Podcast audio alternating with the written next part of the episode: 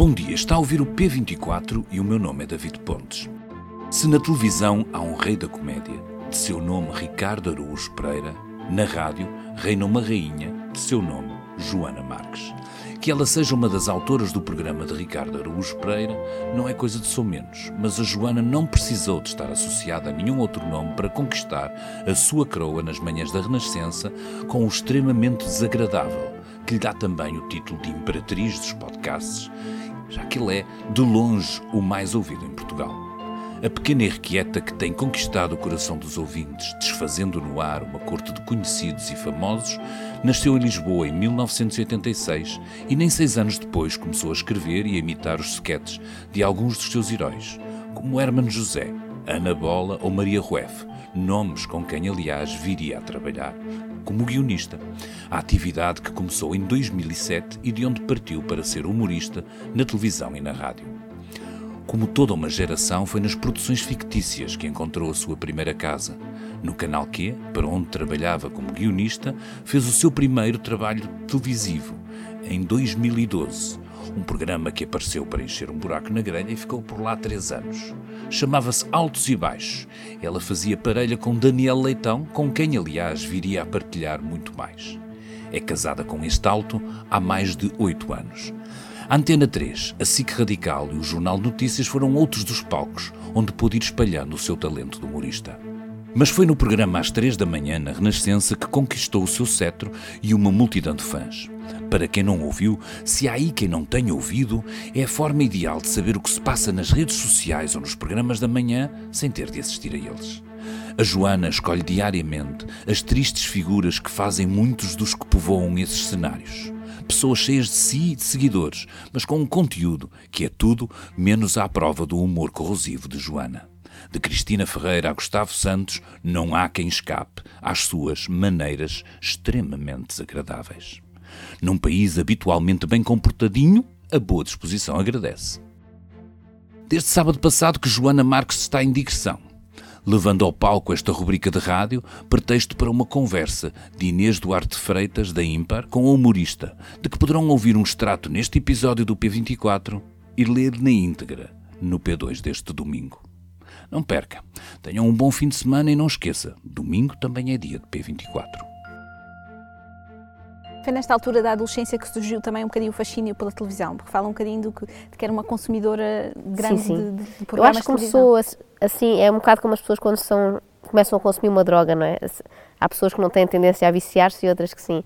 E eu acho que assim que tomei contacto com a televisão, pensei, ah, gosto muito disto, que está sempre. A... E na altura era longe de ser o que é agora, não é? Eu acho que se tivesse nascido numa altura em que já há Netflix e tudo mais, nunca tinha saído de casa. Na altura eram quatro canais, mas mesmo assim eu já achava fascinante, estavam sempre a vir coisas novas. Um, e acho que também rapidamente aprendi a apreciar aqueles programas que nós costumamos dizer que são tão maus que são bons, não é? Dão a volta e se tornam bons. E isso intrigava um bocado os meus pais, porque é que eu via ou não, não se esqueça da escova de dentes, ou agora ou nunca, toda aquela, aqueles programas de anos 90, inícios de 2000, os reality shows, etc. Isso não era nada apreciado em minha casa mas eu achei aquilo assim, consegui encontrar um interesse naquilo, achava aquilo Qual era inusitado. O? Era as pessoas? As, era... pessoas, achava aquilo muito diferente de tudo que eu conhecia, inusitado, e consegui encontrar graça ali, não é? Eh, e, e, portanto, no fundo, acho que já fazia um bocado o que faço agora, não é? Um bocadinho aquela desconstrução, mas ainda só dentro da, da minha cabeça. O facto dos meus pais não gostarem nada também fazia com que eu gostasse ainda mais de ver, porque era a minha a minha espécie de rebeldia era esta, que não era muito preocupante, uh, que era ver coisas, às vezes via coisas às escondidas que eles me proibiam de ver, achavam que os programas eram péssimos. Por exemplo? E até eram. Programas desse género, lembro desse da Teresa Guilherme, para já dava tarde e depois realmente não era um conteúdo muito adequado à idade, provavelmente. Eu lembro de estar na quarta classe, mas havia colegas meus que viam, era assim uma espécie de rebelião contra os pais. Eu, ai, também vou ver. Lembro de ver às escondidas. E lembro-me também de ter o, como grande sonho, ter uma televisão no quarto, era assim um uma coisa que, que, eu queria alcançar, tive, tive, houve ali um ano qualquer que lá me deram e a minha vida mudou e eu tinha sempre aquilo ligado e é uma coisa que eu mantenho até hoje, agora já não é em televisão, muitas vezes é no telemóvel, não é? Mas acho que se criou ali, que nem sempre é bom, não é? Uma espécie de vício de estar sempre, estou sempre a ver ou a ouvir alguma coisa e percebo até que isso seja incómodo para quem está à volta, não é? Porque também tenho a minha família agora e às vezes eles têm que falar por cima das coisas que eu estou a ouvir e percebo que isto é um bocadinho Ou chato. seja, essa, essa, essa obsessão quase passou para a internet. A internet ainda deu mais Sim, matéria. faz, agora tudo se multiplica, não é? Há, umas vezes vejo mesmo televisão tradicional no telemóvel, não é? Ou, ou depois há os podcasts, há as coisas no YouTube, então de repente em vez de haver aqueles quatro canais com uma programação ali de, de manhã até, até acabar, é? nem sequer era contínua, chegava ali às, às 10 da noite e parava, agora é infinito, portanto tenho que se calhar me controlar um bocadinho para não estar mesmo constantemente, mas para mim é uma coisa, se eu dissesse, tivesse que identificar um vício que eu tenho, eu diria que é esse estar sempre a, a consumir alguma coisa, normalmente não são conteúdos muito bons, também nem edificantes, e acho que podia gastar mais tempo desse a ler um livro, por exemplo. Uh, mas pronto, uh, confesso que tenho esse problema. A pergunta era quando é que eu comecei assim a ver muita, muita televisão. É, Lá está, nem sei identificar, mas foi aí no início da, no fim da, da infância, início da adolescência, uh, comecei a ficar mesmo grande fã. E, e lembro muitas vezes de ver coisas que os meus colegas não viam. Lembro de ver o programa do, na- do Gosha e da Cristina, na altura, aquilo era um programa da manhã, o Você na TV. E as pessoas achavam aquilo estranhíssimo, porque é que uma pessoa de 15 anos estava a ver o Gosha. Mas pronto, continuei desde então, ainda não parei. Ah, e acho que depois, com o passar do tempo, as pessoas começaram até a perceber melhor. Na altura, o Gosha não era visto assim como uma pessoa tão, tão cool, digamos, como é agora. E achavam mesmo inusitado porque é que um adolescente havia de ver aquilo. E de facto era, mas sempre, tive uns gostos um bocadinho diferentes da, da maioria. Se calhar os meus colegas estavam a ver o Dragon Ball e isso eu não achava tanta graça. Mas nunca se imaginou naquele papel. Ou seja, via a televisão, mas não queria estar. no Não, é como lado. agora, continuo a não imaginar. Eu gosto muito de estar de fora a observar. Consegui, por sorte, não foi planeado, tornar isso, uma, no fundo, uma profissão, não é? Estar a comentar aquilo que vejo. Eu vejo-me muitas vezes assim como uma comentadora, seja da televisão, seja de outra coisa qualquer, da, da realidade. Sob o meu ângulo, claro, não, não tento, não é jornalismo, não é, não é uma análise eh, séria dos factos, é uma, é uma apreciação eh, em que eu tento encontrar o lado engraçado de tudo, eh, das coisas que possam eventualmente ter um lado engraçado. E, mas gosto muito desta distância. Claro que de vez em quando lá vou, faço assim umas incursões, mas isso para mim não é o papel mais confortável. Continua a ser estar de fora a ver e a comentar como fazia na escola. Agora ia dizer que não me mandam calar, mandam-me calar às vezes na mesma, mas já não é um professor, já não é tão grave. Mas quando chegou aquela hora de, de escolher o ir para a faculdade, o que seja, eh, já tinha na ideia de que queria ser guionista? Como é que... Sim, eu tinha essa ideia, mas não sabia bem como concretizar. Não havia propriamente um curso hum, que desse acesso a essa profissão. Acabei por ir para Ciências da Comunicação por ser o mais aproximado, mas sabendo sempre que não queria ser eh, jornalista. Nada contra, mas não, não teria, não teria nenhum jeito. E lembro-me até de ter alguma, algumas cadeiras de jornalismo e de um professor que me escrevia sempre nos testes que não era para inventar, não é? Porque eu partia dos factos, aquilo era narrativa, redação jornalística, uma coisa assim, e eu ia por ali fora. Hoje em dia, vendo algum tipo de jornalismo, creio que até podia ter dado para trabalhar assim numa CMTV, mas eh, percebi rápido que não era isso que eu queria. Andei sempre à espera que abrisse uma cadeira de guionismo que o curso supostamente tinha, nunca abriu, depois acabei por ir fazer um daqueles cursos mais, mais práticos numa outra escola, e aí depois entrei para as produções fictícias As produções E fictícias as foram uma escola. Sim, eu acho que nestas profissões a prática é sempre a escola melhor. Portanto, esse curso foi bom precisamente para conhecer também pessoas que já trabalhavam nesse meio. Uma delas, a Maria João Cruz, na altura, trabalhava nas produções fictícias e me convidou para ir para lá. E pronto, a partir daí é que eu sinto que comecei a aprender a sério. eh, São uma escola, foram uma escola de, de- são uma escola de humoristas, as produções fictícias, quase.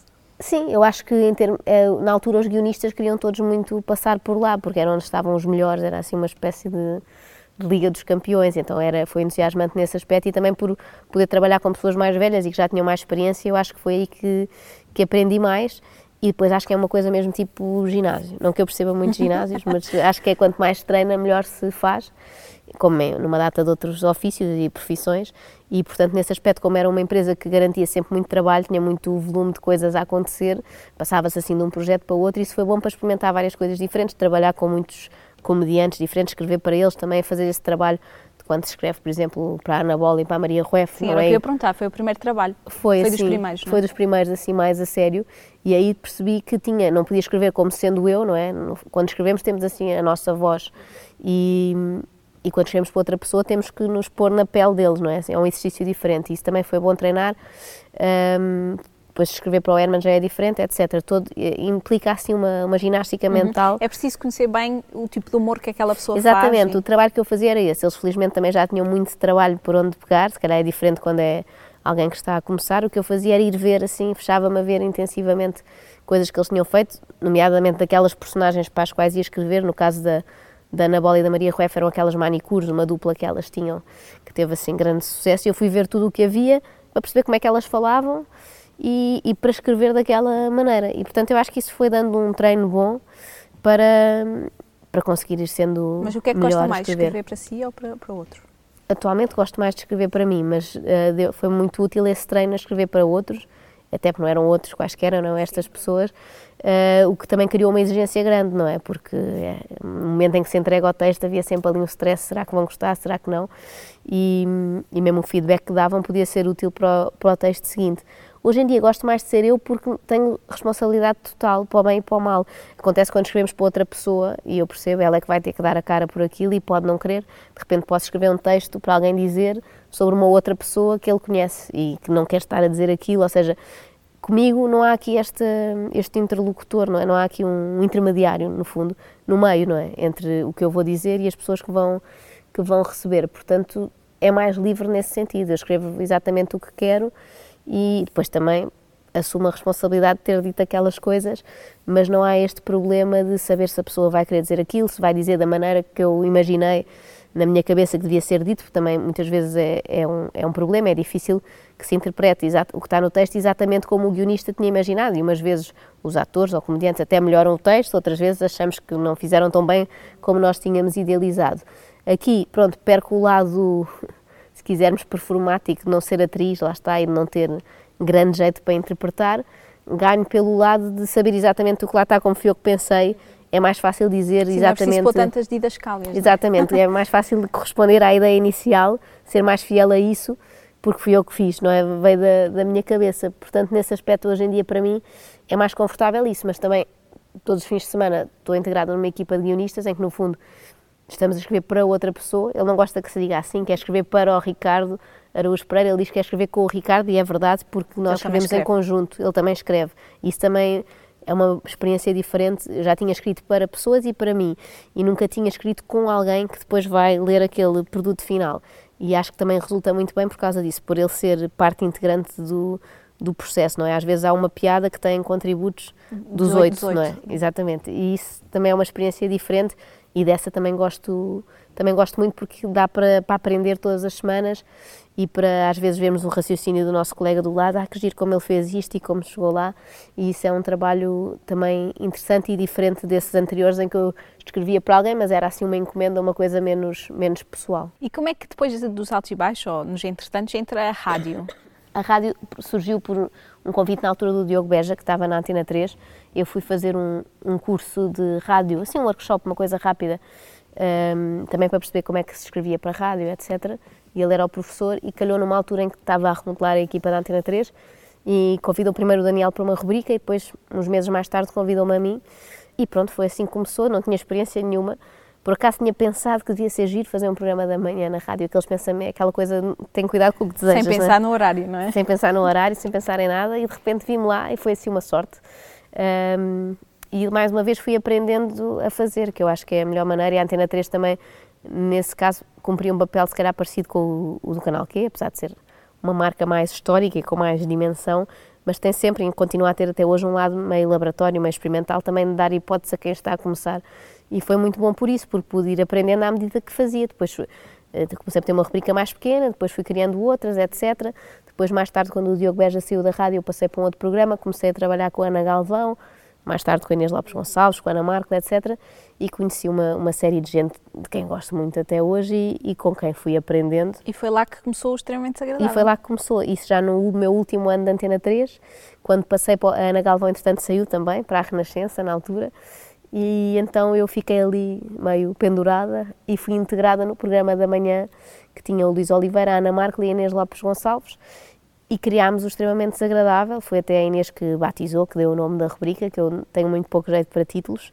E pronto, cá não imaginávamos que o título durasse tanto, que a rubrica depois fosse para a Renascença e que a própria Inês Lopes Gonçalves viesse para a Renascença também, mas acho que se fechou aqui um ciclo engraçado.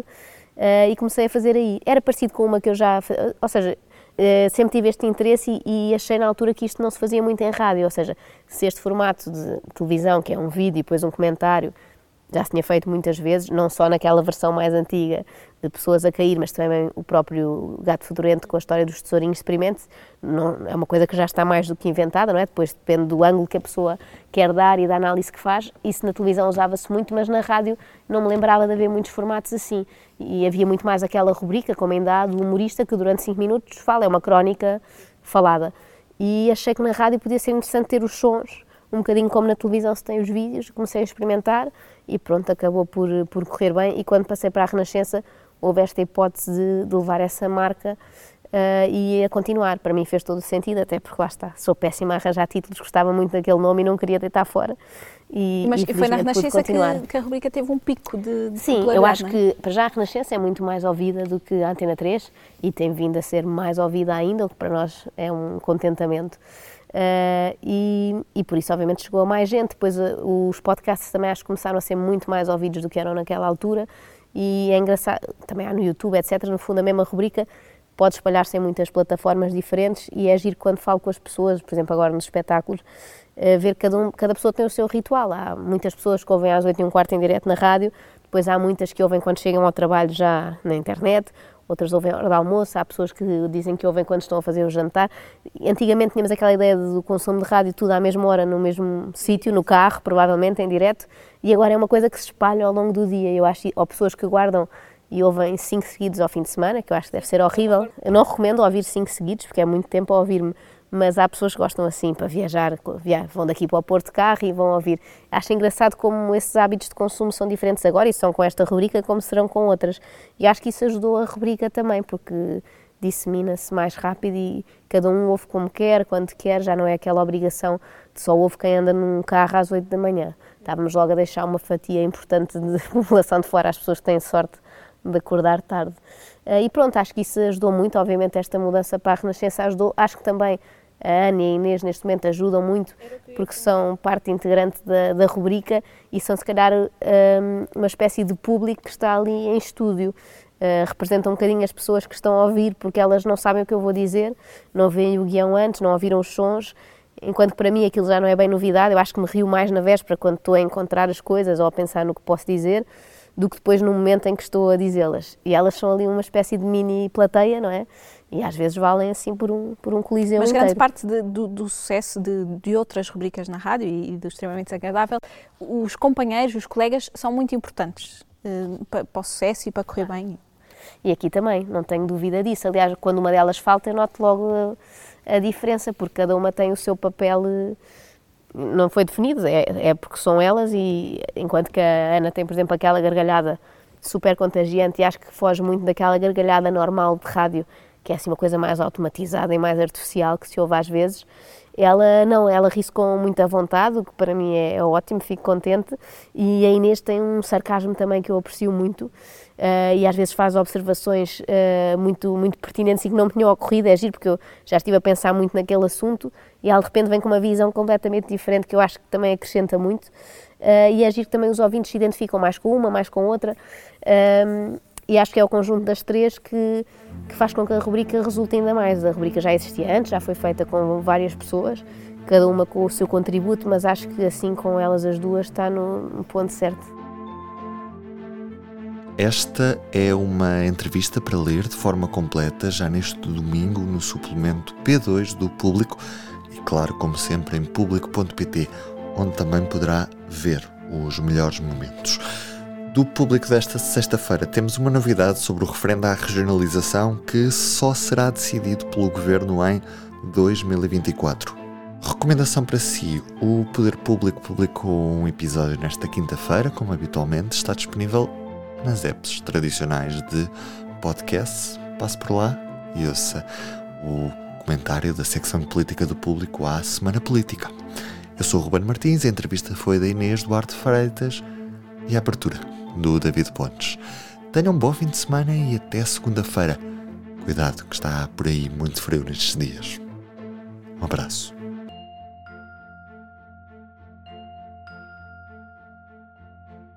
O público fica no ouvido.